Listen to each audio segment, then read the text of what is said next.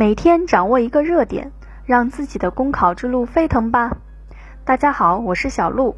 今天我们来关注的话题是鼓励反向春运，首次写入春运工作指导意见。一年一度的春运即将到来，鼓励反向春运被首次写入春运工作指导意见。反向春运指的是在城市打拼的上班族。把父母和子女从老家接到城里过年，出现的原因是多方面的。在客观上，有春运运输资源倒挂的因素，一票难求的情况下，一些人选择换一种过年团聚的方式。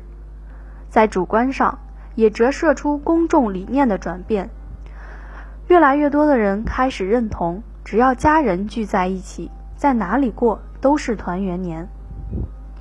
反向春运虽然是自然形成的，意义却不容小觑。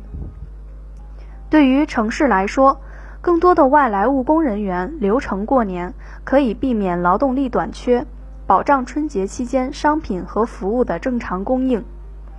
对于交通运输来说，不仅能有效缓解集中返乡的压力，还能在一定程度上利用春节期间被闲置的资源。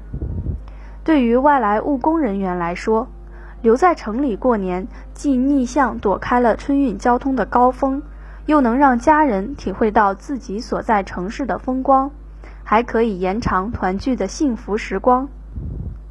当然，为了更好地鼓励反向春运，还需要形成合力。首先，铁路、公路、水运、民航应积极推出优惠政策。提高返乡团圆的性价比，让利于民。其次，要精心准备文化大餐，比如公共文化设施和旅游景点对外来务工人员及其家属免费或优惠开放。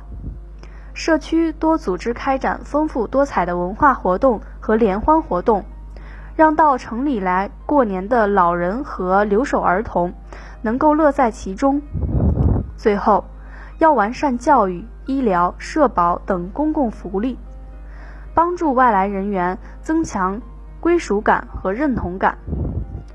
好了，以上就是今天的热点分享。想要获得更多文字资料，请关注公众号“公考提分营”。感谢您的收听，我们明天再见。